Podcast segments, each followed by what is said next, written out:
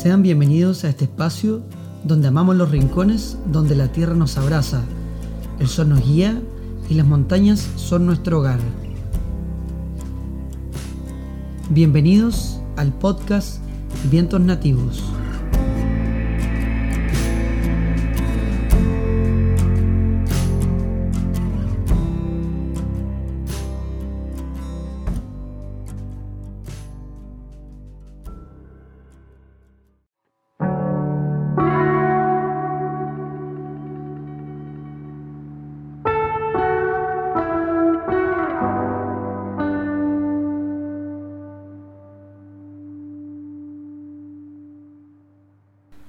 En la línea del capítulo anterior de este podcast, y como ya les comenté, con la intención de acercarme a mi región desde el lugar donde estoy, hoy es el turno de hablar de uno de nuestros volcanes más temperamentales y hermosos, nuestro querido volcán Calbuco.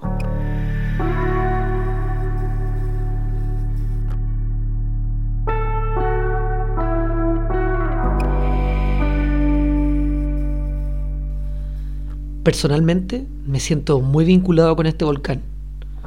Junto a él, el Osorno, son las dos imágenes de infancia que asocio al concepto de un volcán, de una montaña en general. Me cuesta concebir un cerro sin sus características tan particulares. Desde pequeño siempre vi sus cumbres como lugares inalcanzables, lejanos, difíciles de conquistar y como materia de loco realmente. Simplemente los veía en las mañanas de camino a la escuela y desde las ventanas de la misma solía distraerme pensando en cómo se sentiría estar en la cima de tan inmensa montaña. Guardo un especial cariño a él, al volcán Calbuco, también porque se transformó en mi primera cumbre, o al menos la primera más importante para mí. Esto fue en enero del año 2017 un momento en el que me sentí aún más vinculado a su presencia y a su poder.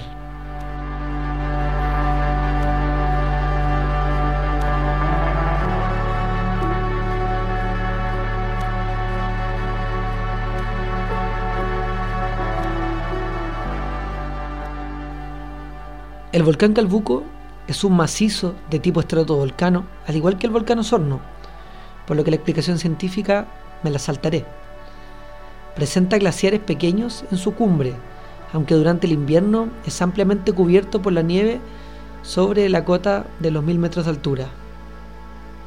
Según los datos del Servicio Nacional de Geología y Minería, CERNA Geomin, este guardián se encuentra entre las comunas de Puerto Varas y Puerto Montt.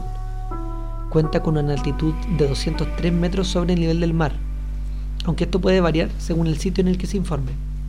Puede encontrarse en algunos lugares como una altura de hasta 2015 metros sobre el nivel del mar. Su volumen estimado es de 120 kilómetros cúbicos y registra tres erupciones relevantes de los últimos años. Una en el año 1893, otra en 1961 y la más reciente y por muchos chilenos conocida, la del año 2015.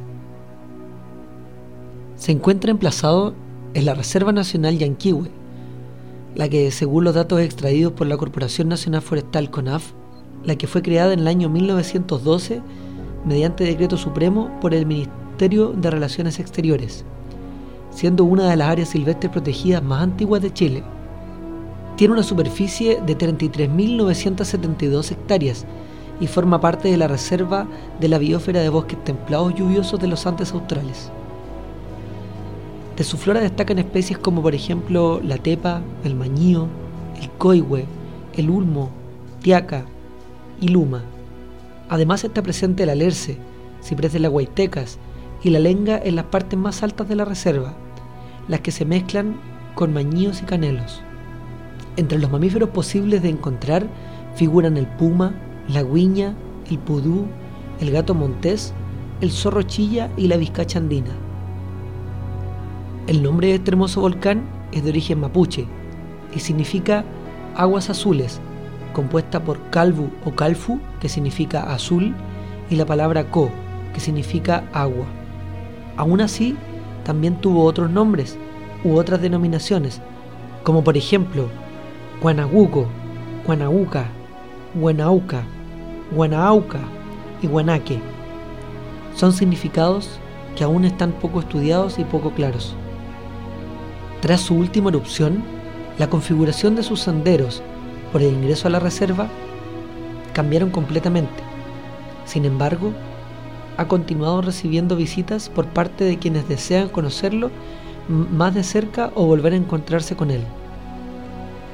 En la ruta es posible sorprenderse con las diversas postales, desde cascadas y ríos hasta vistas completamente del seno del Reloncaví, sectores del lago Chapo, Correntoso y Puerto Montt. En camino al refugio es posible atravesar por un mágico bosque de alerces milenarios, que sin duda otorgan un ambiente solemne al paso de quienes surcan los senderos. La flora nativa se hace presente en todo momento y es posible disfrutar de las distintas aves que se encuentran alrededor, siendo el más característico el siempre curioso y melodioso chucao. Desde la cumbre del volcán Calbuco es posible admirar sus vecinos cercanos, el volcán Osorno, el volcán Puntiagudo, Cerro La Picada, volcán Tronador, la inmensidad del lago Yanquihue, el lago Todos los Santos, el lago Chapo, el río Petrohue, el seno del Reloncaví, la región de los lagos casi en gran parte de su extensión o por lo menos lo que rodea las ciudades de Puerto Montt y Puerto Varas. Según lo que señala el sitio andesbook.org, la primera ascensión del volcán Calbuco fue llevada a cabo en el año 1859 por Jean Renaud, quien también es el que realizó el primer ascenso al volcán Osorno.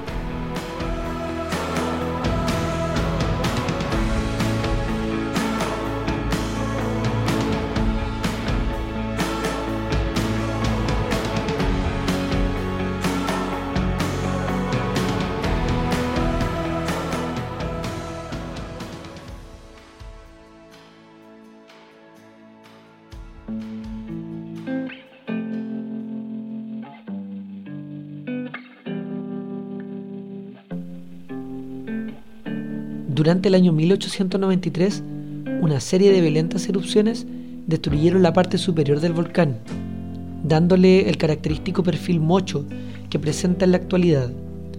Los datos geológicos registrados desde el año 1972 revelan que es uno de los volcanes potencialmente más explosivos y peligrosos de esta zona, habiéndose observado flujos piroclásticos, columnas de gases de hasta 20 kilómetros de altura, y grandes flujos de lava y lahares.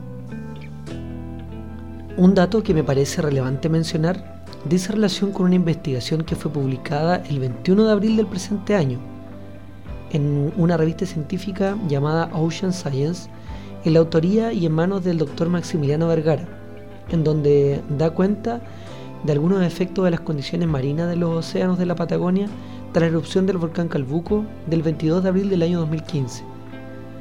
Esta provocó en aquel momento la evacuación temporal de más de 6.000 personas, cancelación de vuelos en el Cono Sur y diversos daños en obras públicas, entre otros impactos y efectos. La erupción provocó flujos de lava y dispersión de ceniza volcánica en la que se esparcieron a través de una inmensa columna eruptiva por varios días, totalizando al final del proceso tres pulsos eruptivos en el lapso de una semana, cubriendo de material piroclástico la superficie sólida y las aguas del sector. Una oportunidad que el doctor Maximiliano Vergara, en aquel momento que cursaba su doctorado, no desaprovechó. Es relevante mencionar que el hierro es un componente límite tanto en el Océano Pacífico como en la Antártica. En el caso de una erupción volcánica, la cantidad de material que se libera a la atmósfera es grande. Son dinámicas de expulso muy fuertes, según comenta el doctor. Los resultados dieron cuenta de que el hierro contenido en este tipo de ceniza, que era fresca, se liberaba de manera casi automática al contacto con el agua del mar, lo que contribuyó a la abundancia de este elemento de vital importancia de los ecosistemas marinos. No obstante, su nivel, bajaba rápidamente a medida que pasaba el tiempo, el doctor Vergara manifestaba que la mayoría de los experimentos que hay en la literatura científica sobre la liberación de este componente siempre habían trabajado con una ceniza más bien vieja, que ha estado guardada incluso por varios años antes de los experimentos. Por lo tanto, este trabajo a nivel metodológico es de gran importancia, señala el doctor. La oportunidad única de estudiar la ceniza volcánica en el estado fresco le permitió además evaluar la dinámica de la floración del fitoplancton costero y la química de los carbonatos durante el periodo de abril-mayo del 2015. Según lo que señala, lo que descubrimos es que las cenizas tienen un efecto que le entrega alcalinidad al agua, lo que se tradujo en una mayor producción de fitoplancton y productividad primaria. Estas partículas volcánicas tuvieron al parecer un efecto fertilizante en el sistema. Esto en palabras del doctor Vergara y en datos obtenidos por la página web de la Universidad Austral de Chile y del artículo publicado por el doctor que se encuentra de libre acceso.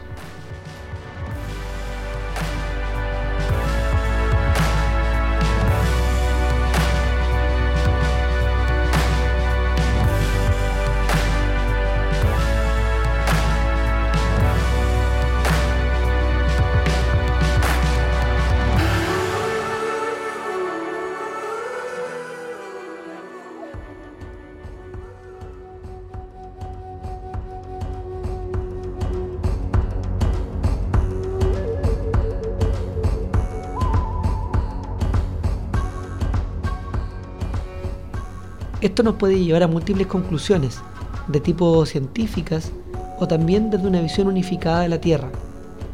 Los mares y ríos de la región de los lagos se encuentran ampliamente intervenidos por parte de la industria salmonicultura y la acuícola en general, con grandes índices de contaminación del fondo marino con antibióticos, la desaparición de la fauna endémica, producto del mismo escape de los salmones y el deterioro de la pesca artesanal en el territorio.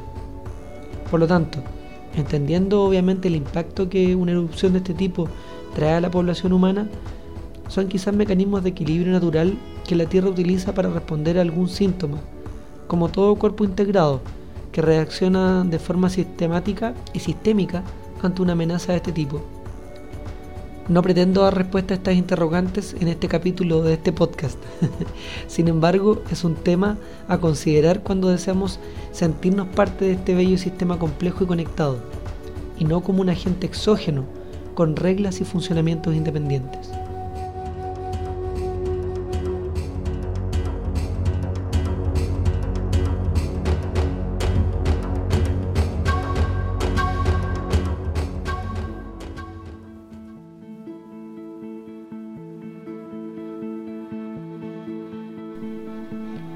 Los dejo con esta reflexión final y espero que hayan disfrutado el capítulo tanto como yo al escribirlo.